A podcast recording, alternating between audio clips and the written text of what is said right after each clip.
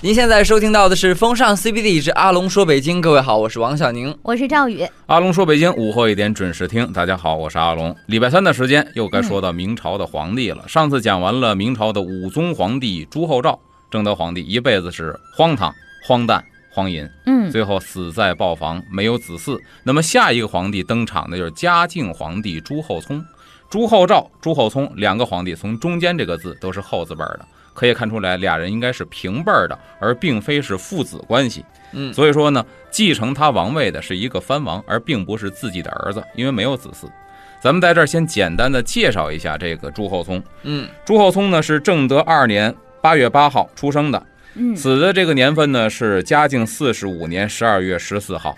那么在位是四十五年，可以说在位这四十五年呢也是很不平静的，因为明朝历史上有两次大的转折，就是皇位啊并没有是子承父业这么传下去的，有两次拐弯。嗯，第一次拐弯是明朝初年，朱棣，朱棣拐弯，因为朱棣他篡的是谁的位？是朱允炆的位，嗯对吧？？应该是朱元璋、朱标、朱允炆。嗯朱元璋是爷爷，儿子是朱标，孙子是朱允炆，嗯是这么一路下来的。嗯那么等到了靖难之变发生的时候呢，叔叔把侄子替代，成为了永乐皇帝朱棣，等于是这皇位呢，咵拐了一个弯儿，对嗯吧？从朱棣这一支儿往下开始传。嗯那么有人说，那正统皇帝后来被逮了，是景泰皇帝登基，就是朱祁镇、朱祁钰。朱祁镇回来之后改天顺年，所以说有这一番，他回来之后又把弟弟给拿下了，嗯，等于中间呢是拐了一弯又拐回来了，这个不算。嗯那么第二次拐弯就是正德皇帝朱厚照死了之后，继承他这个皇位的是朱厚熜，等于是啪又拐了一弯。嗯等于明朝的皇位不是顺延下来的，而是拐了两次弯儿，嗯是很重要的两个节点。但是呢，这个朱厚熜上位之后啊，可以说当时朝臣们是非常拥戴他的，哦，选他当皇上，大家都非常可惜儿这个皇帝，为什么？因为有很多的原因，啊咱们后边会一点一点分析。但是结果呢，大相径庭，哎哎跟大家嗯初衷大相径庭。表面上看起来好像是一个非常和谐的朝廷，嗯，但是私底下是暗流汹涌，嗯互相的猜忌和斗争就一直没有停止过，这个非常有意思。嗯为什么呢？咱先说这个朱厚熜，他为什么能当皇上？因为皇上家虽然说他没有儿子，肯定要选他直系亲属，可是很多呀，嗯直系亲属这一大片就很多了。按族谱说的话，几十人不止啊是，的怎么落在他身上呢？这就说到明朝有一个规矩叫立长不立贤，哎啊咱之前说过，不以你的才能论你是不是能当皇上，而以你的年龄、你的辈分，嗯嗯叫立长不立贤。举个例子，老大是傻子，当然说这种傻不是说真的傻啊，嗯就老大比较迟钝，嗯，老二比较精明。嗯对不，起，爹死了，还要这个老大大当皇上，嗯老二是没有这个资格当皇上的。嗯，哎，这叫立长不立贤。那么正德十六年三月十四号，武宗皇帝死于豹房，没有子嗣，谁来继承呢？按照明朝祖制，咱就开始推吧，往上推，孝宗朱佑樘就是正德皇帝他爸爸，嗯嗯他死了，他没儿子，推到他爸爸那儿，看他爸爸有几个儿子。嗯，哎，他爸爸呢，孝宗有俩儿子，都是张皇后所生的，长子呢就是武宗朱厚照，已经死了。嗯对吧？次子呢是朱厚炜，更不行，不满三岁去世，嗯比正德皇上死的还早。啊，，好，倒到孝宗这儿，哎，没有传人了，嗯那香火断了，怎么办呢？再往上倒，嗯啊，就倒到爷爷那儿去了。宪宗朱见深就是正德皇上他爷爷，啊，能再往上倒，他爷爷有几个孩子呢？就换句话，正德皇上几个叔呢？嗯只能去考虑，正德皇上有对对十三个叔，加上他爸爸十四个孩子，啊，那么你嗯看这几个叔，咱们去开始挑吧，按照长幼有序这么排名。那么长子呢，为名而上，说白了还没给起名呢，嗯就死了，嗯这死的太早了。次子是朱佑吉，在成化七年十一月立为皇太子，但十二月就病故了，等于是嗯二叔也没了。再往下倒呢，三叔就是孝宗，就不啊算三叔了，就是正德的亲爹了。嗯对吧？然后四子呢，就是他的四叔，叫嗯朱佑樘，成化二十三年封的兴王，正德十四年去世，等于老四四叔也去世了。嗯，但是呢，这四叔有长子，哦四，叔的大儿子就是朱厚熜，这么选出来，哎哦所以这么选出，来呢，他是正德皇上的大弟弟。那么按照长幼有序来说呢，这么捋下来啊，那就是朱厚熜是最有资格当选皇上的，是这是祖制，谁也拦不住，所以他是合法的继承人，嗯，他是这么上位的。这个法也看着也没啥道理啊，但是这个东西 就只呢，是一个个排序，哎，当然这东西有一点好处，嗯是吗？防止内乱，哦，因为祖宗家法啊咱们去对倒辈分，嗯而不是说看你本事，你的嗯封地是哪儿，你有什么功绩。如果这样的话呢，可能就会就乱内了乱乱套了。哦，因为嗯皇上家执意性有太多，嗯这是一个好处。那么人选呢定了之后，接下来就要看一看什么呢？就是皇室跟朝臣大家伙儿有什么样的意见，哦对吧？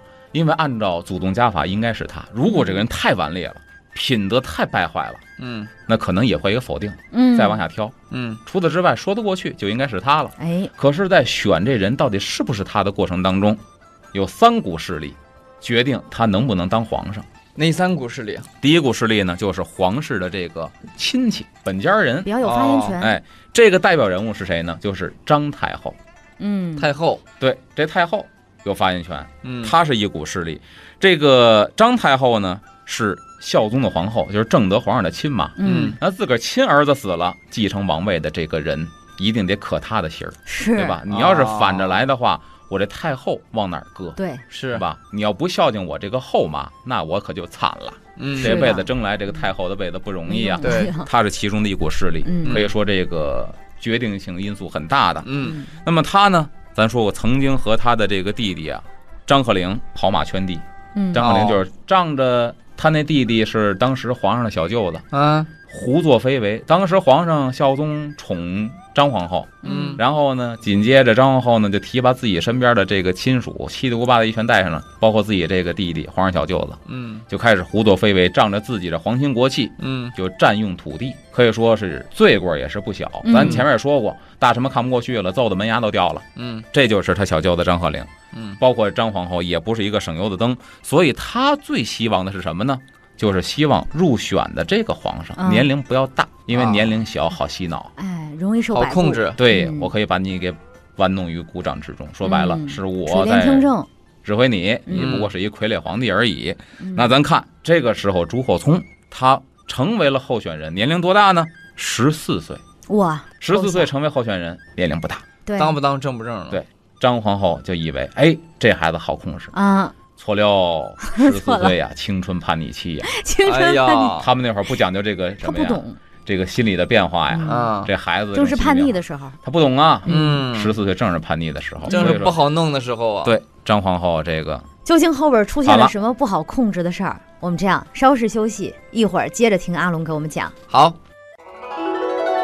欢迎回来，这里是风尚 CBD 之阿龙说北京，我是王小宁。我是赵宇，大家好，我是阿龙。刚才说了，按照顺序来说呢，应该入选皇位的当皇上这个人呢，就是朱厚熜、嗯啊。有三股势力来解决这个问题。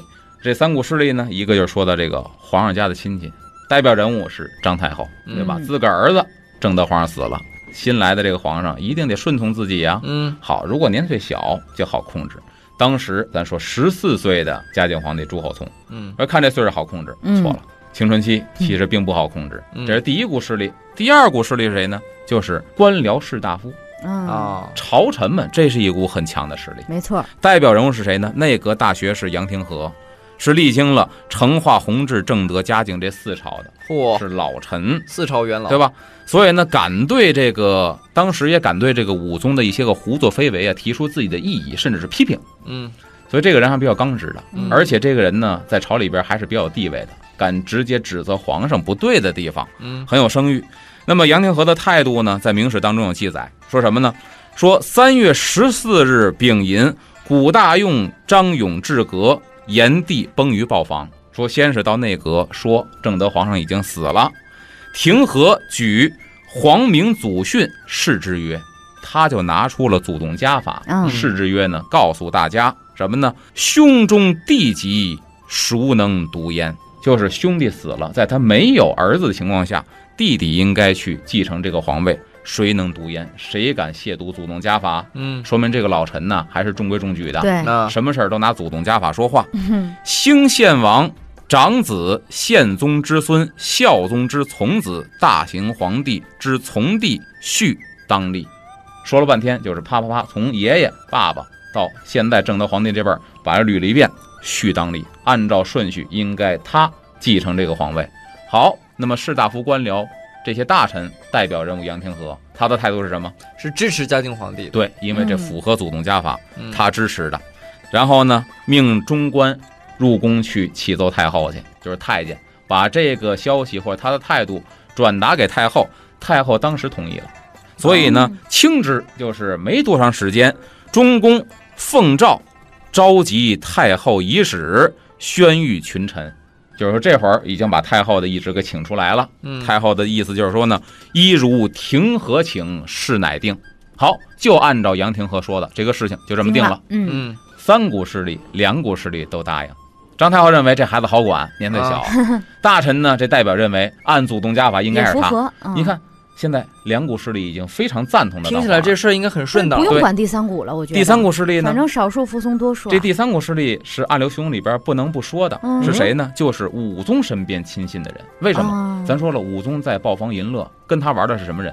一个是他小的时候在他身边伺候他的太太监，监，嗯，第二一个呢，就是后来他自己玩起来之后，那些能顺从他意愿的，在民哎间选拔出来的所谓那些泼皮无赖陪着嗯，皇上玩的人，这些人也是一股势力啊。嗯咱说的，在武宗活着的时候，朝臣都怕这帮人的，对，嗯，因为他们跟皇上关系最近。嗯，对吧？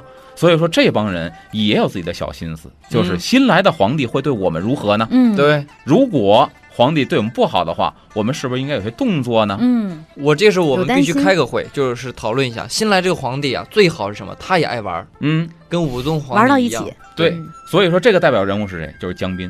咱说了，跟皇上一块儿打猎，出去骑着马，嗯穿着盔甲，拿着刀枪剑戟，嗯，从午门这个奔驰而出，都分不清哪是皇帝哪是江彬。嗯你想，跟哥俩似的，就说明他在皇上心中这个地位地多高位。嗯对那么关系武宗当年身边亲信的人，代表人物就是以江彬为首领的，对吧？嗯江彬当年呢也是贪污受贿，然后呢控制这个京军，嗯就是这个京城里边的军队，说白了是气焰熏天。嗯那么当时这个武宗死了之后，张太后跟大臣杨廷和就知道这不是一个好东西，嗯，要趁早斩草除根。要除了他们。对，后来咱其实前文讲的正德皇上那儿说了，正德皇上一死，张太后把他干嘛车裂于市，啊哇给车裂了。嗯对等于江彬就死了。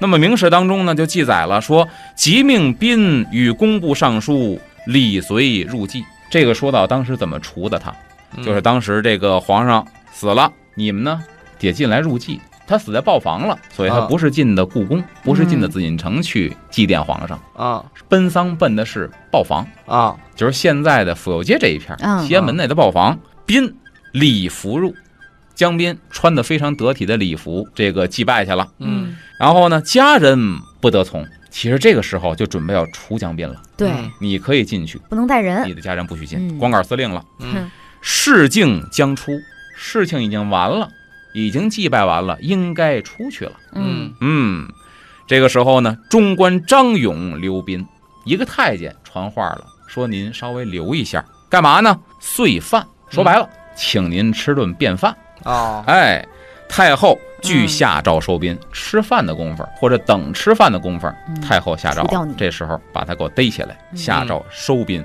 兵爵，他警觉到了，嗯急走西安门， 就赶紧奔西安门，准备从这门出逃。嗯门闭，哟，这个门关着呢。嗯寻走北安门，又奔北安门去。门者曰：“看门的这个人说，有旨留提督，上边下旨了，要把您留在这儿，您不能出得皇城。”嗯宾曰：“今日安所得旨？你们是奉的谁的旨意啊嗯？”排门者，排就是过去去扒拉人，要准备强行闯关。嗯门者直之，就是把他给摁在地上，给捆起来了。嗯啊后边还比较比较有意思，叫拔其须且进，蹬胡子。我不知道为什么，拔其须且进，蹬光了是不是在侮辱他？啊。收者至，复之。你说这个侮辱，我觉得很有道理。嗯，身体发肤受之父母，扒你这个毛发须毛的话，这确实很侮辱。你不是跟那个武宗皇帝不是打仗很威风吗？是不是？啊然后连连颇有须，是不是？沙场去点兵，我就把你的胡子给拔了，让你当一个奶油小生，所以我觉得这很有道理，嗯对吧？以前就说这个只有丈夫死了，女人才会象征性的绞绞头发，嗯说是对这家里有丧事了，哎。然后呢，收者至，复之。啊，太后派来人到了，啪啪捆起来给带走了。嗯等于这是当时活捉江彬的一个嗯，史料记载，很详细哦。嗯后来就是车裂了，这人就没了。那么这个时候，咱说三股势力都已经摆明了，世宗继位这个大局已定了。嗯于是呢，张太后就派人，因为这时候世宗不在北京，嗯，嗯在湖北老家呢，嗯派人去湖北去迎接嘉靖皇帝进北京。哎，这一下觉得挺好，合情合理的，顺风顺水的，这事儿全办好嗯了。但是不知道后边麻烦就大了。啊但世宗呢，他不是要控制人呢，这孩子不好控制啊。办 对不好吧？主控制，心骨太强啊，啊太叛逆了。于是乎呢，在正德十六年，把他要接进北京，一系列的事情就开始接踵而来，弄得这个张太后啊，闹人儿苦疼不堪言。嗯，哎，十四岁的孩子能弄出多大动静呢？我们稍事休息，马上回来。欢迎回来，这里是风尚 CBD 之阿龙说北京，我是王小宁。我是赵宇，大家好，我是阿龙。咱刚才说了三股势力，皇太后认同这孩子当皇上，嗯大臣代表这个也认同这孩子当皇上。嗯第三股势力，当时武宗身边的亲信的这些小人呢，都已经被除了。嗯，所以以说呢，世宗皇帝就是朱厚熜啊，他当皇上是合情合理的。嗯，对说这多顺呢，行了，去湖北请他去吧，嗯就把他要迎进北京。没想到一迎进北京，麻烦事儿接踵而来。嗯，皇太都后是脑麻烦儿事儿是苦不堪言。嗯，世宗啊，正德十六年四月二十二号，从这个安陆，就是湖北安陆，到达京师，嗯当天就出事儿了。啊这个事儿就找事儿 啊哦。当天说什么呢？明史写道说，礼官俱仪，请如皇太子即为礼。什么意思？他来到北京一看，人家是懂行的呀，人家是皇上家的人呐，啊，对吧？虽然在湖北，嗯，对于宫廷礼仪还是非常了解的。对，一看这架势不对，嗯您摆的这个阵势不是迎接皇上的阵势，嗯是迎接皇太子的阵势。嗯，人家看出来了，哦，人家不如礼，聪明啊，哎，然后 王，这个王就是世宗皇帝，嗯就是嘉靖。王故长史元宗元宗高曰，就是长史叫元宗高，跟他说：“遗诏以我嗣皇帝位，你们可说的是让我继皇帝位嗯，啊，非皇子也，不是让我来真精当明皇上的儿子的，嗯我是来当皇上的。哇，口气好大”，进北京第一件事儿，夸击，一句话下马撂威那儿啊，嗯，哎，我觉得要么就是他身边有高人，知道嗯要么就是这个孩子从小不一成长般这个孩不子一般特，别的聪明，不一般，高人没有。就是他他全自是全是凭凭己自自己，主心骨特别强 主，心骨特别强那的一个孩子。这么小的岁数，主心骨人这么强，所以张太后倒了霉了。 这个时候呢，大学士杨廷和，现在中规中矩的老丞相出来 了嗯，杨廷和，然后请如礼臣俱仪，等于是没办法，嗯咱们就是稍微咱们退一改步一改吧，吧，嗯把这个礼仪改喽，嗯这套架势给换喽，嗯，这才什么呢？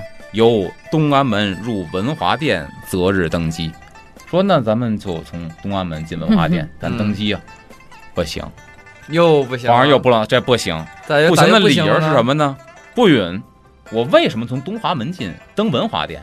皇上登基应该在太和殿，哦，以前明朝的奉天殿，凭什么让我在文华殿？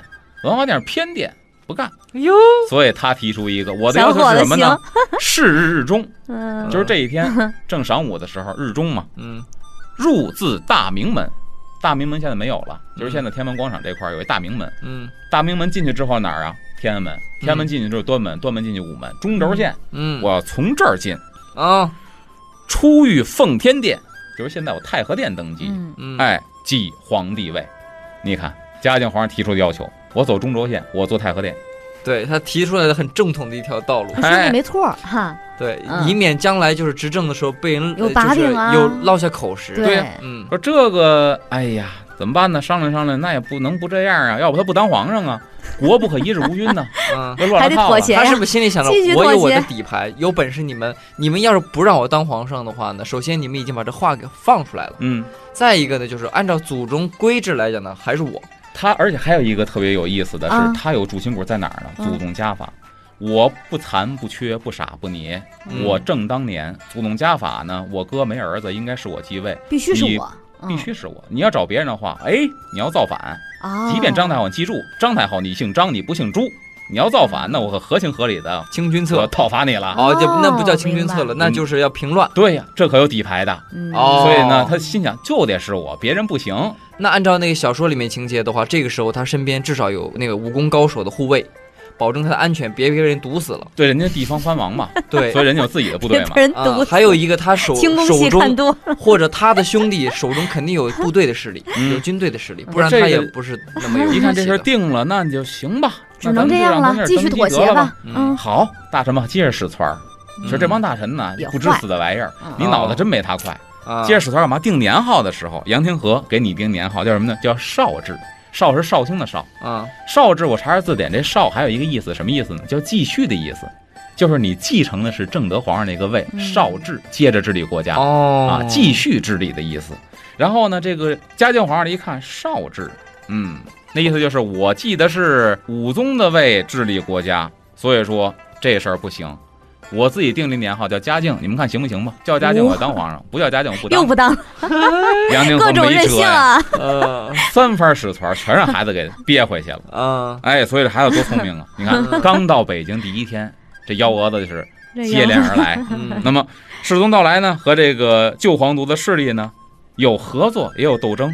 首先说合作，也不是非得都呛着来，嗯也有他们顺撇儿的时候。先说合作，旧皇族势力这帮人呐，别看都是皇上家人，嗯，但是对于武宗皇帝也颇有不满，嗯，因为他太荒唐了，嗯太淫乱了，嗯，所以对这人呢都是比较否定的，就是否定武宗皇帝。嗯到了世宗呢到来之前，他们已经遣散了当年武宗皇帝身边亲信江彬这军队，已经把这帮军队给遣散了，宣布呢要政治改革。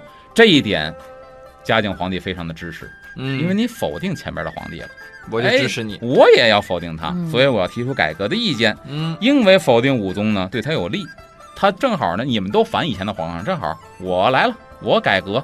我笼络你们人心，嗯你们跟着我好好干，对他的统治是非常的有利的。一个顺水人情，嗯，对，所以这个是有合作的这方面在。所以呢，这个嘉靖皇上登基之后，在他的这个预兆当中，他呢也宣布了干嘛呢？要革故鼎新，就是大力的要改革了啊，啊，改革朝政。具体做法什么呢？朱乾宁、江彬等宁姓之臣，嗯把这帮当年正德皇上身边的小人该宰的全宰了，嗯革锦衣卫、内监局、奇校公役，凡十余万人，就把这些闲杂人等宫里养的这吃闲饭的遣散。十几万人全遣散了，嚯啊，革传声起声一切恩信得官者。传奉官咱说了，嗯传奉官呢不是通过考试，是通过皇上喜欢谁就给谁封官，嗯，这是一个陋习。嗯说把这些个升官上来的人全给革除掉，力度真大哎，呦，这对朝政也是好事儿嗯嗯啊。然后呢，续录正德忠言事罪废诸臣，就是当年因为给皇上提意见那些忠臣被废的，给我招回来，活着的我还用他。哦，哎，赐天下明年田租之半，农民们好好种地，明年税收嗯减一半。这不错呀，上对这些个忠臣嗯，下对这些个农民，都有一个宽泛的政策。对啊，嗯哎，呦，这些大家看到哦，如沐春风很拥，护我们的春他吧天来应了这该。个叫做什么？这叫做进门第一招好，摆明亮明态度，开门迎客，哎，哎嗯，然后开放言路，这个时候说中外称新天子圣人，中外中国外国都说。现在这个皇上好是圣人，嗯哦，广开言路，你们有意见全提啊！嗯，嗯太仓积蓄颇充盈，国库也满了，嗯粮仓也满了嗯嗯啊！这个时候可以说一个太平盛世，这是因为大家都反对上一个皇帝，嗯，这一点上大家意志是一样的。反而齐心协力了，对嗯但是也有斗争，嗯这斗争出现在哪儿呢？就是张太后对嘉靖皇帝她的热情是一厢情愿的，因为一看我斗不过这个青春期的孩子，怎么办吧？服软吧，我笼络他吧。没想到你笼络他白搭，哎，人家不吃你这软硬不套。吃是吗？他这有点儿， 哎，这么着，我们看看时间，稍事休息啊，嗯一会儿回来听一下怎么个笼络法。欢迎回来，这里是风尚 CBD 之阿龙说北京，我是王小宁。我是赵宇，大家好，我是阿龙。刚才说到那个嘉靖皇上上位之后呢，因嗯为朝臣呐、皇亲国戚啊，对前朝那个正德皇上都比较反感，所以在这一点上大家达成了一致，嗯有合作的态势出现，开始改革那些个陋习、嗯那些个弊政。那么这时候呢，除了合作，也有斗争。就是张太后一看，我本身说立一十四岁的孩子，我能控制他，没想到呢，嗯太叛逆，控制不了。嗯与其这样呢，我不如笼络他，我稍微低个头。没想到这孩子软硬不吃，哎，为什么呢？首先说，嗯因为这个嘉靖皇帝没在北京，在湖北的时候嗯嗯就听说了张太后不是一好东西，啊，啊，所以从小就对她没有什么好印象，非常反感。嗯，一见了之后呢，确实也不是好东西，打心里边就判定这人不好这了是，个坏阿姨。所以不说喜啊没法欢。你，你给我的糖我也不要，对，所以这个没法让他说能笼络他了。嗯，这时候呢，当时有传闻说这什么呢？武宗非张太后所生，说武宗呢这个皇上正德皇上不是张太后的儿子，嗯是这皇上跟别人生的，跟宫里边其他女人生的，嗯，嗯他给孩子弄过来说是自己生的。这个传闻是非常多的。嗯咱也说到这个宁王朱宸濠当年不是举兵反叛吗？嗯在檄文当中也说到了这一点，说这哦皇上并不是这个张太后所生，所以说这个也是一个坊间呢说的有鼻子有眼儿的一个传闻。嗯啊这又更加重了说他不喜欢张太后，所以他不可能被纳入张太后这个队伍里嗯边儿。那么后边儿大家该想的就是世宗皇帝下一个任务就是该争什么呢？谁是亲爹的问题了。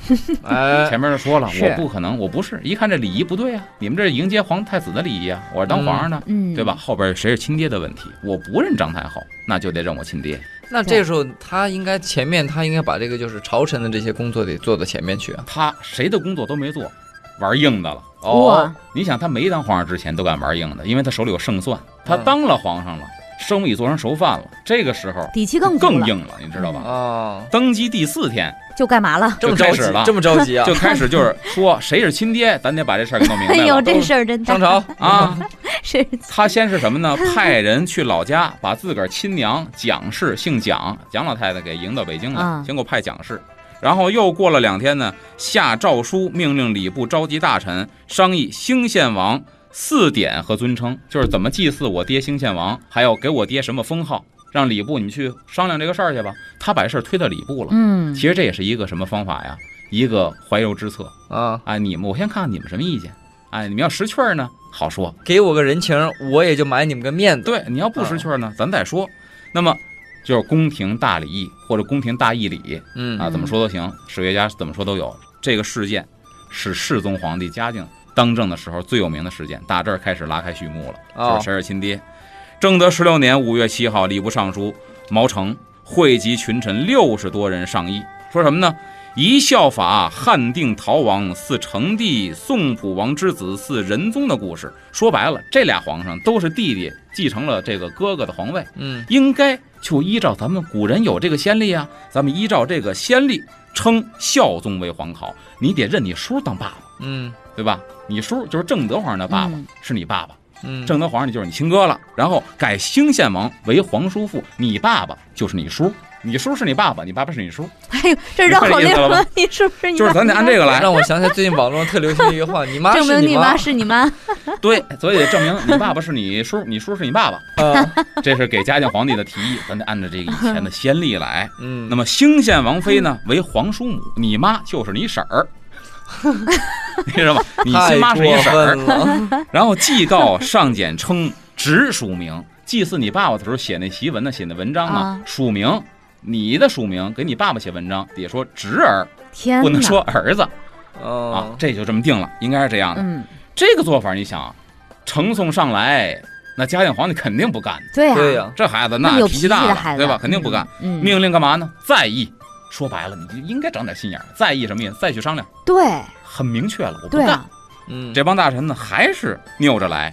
这个时候出来一个人，这个人呢顺水推舟，符合这个世宗的心意。有七月三号，张聪上书。这张聪是干嘛的呢？这张聪啊支持世宗，他是要官正进士。何为官正进士呢？就是实习官，啊，官正嗯就是列实习席生实习的这么一个官员。当嗯然岁数也不小了，也人到中年了快。嗯嗯他啊呢就支持世宗。他说什么呢？他说之前说了，就那什么汉定陶王啊，嗯说宋朝那皇帝不都是说弟弟继承了哥哥这个位子吗？咱得按那个来呀、嗯他说那个不是，我们查史料了，说那个是什么呢？说那个呀、是之前人家就已经把这个孩子给养在宫里了。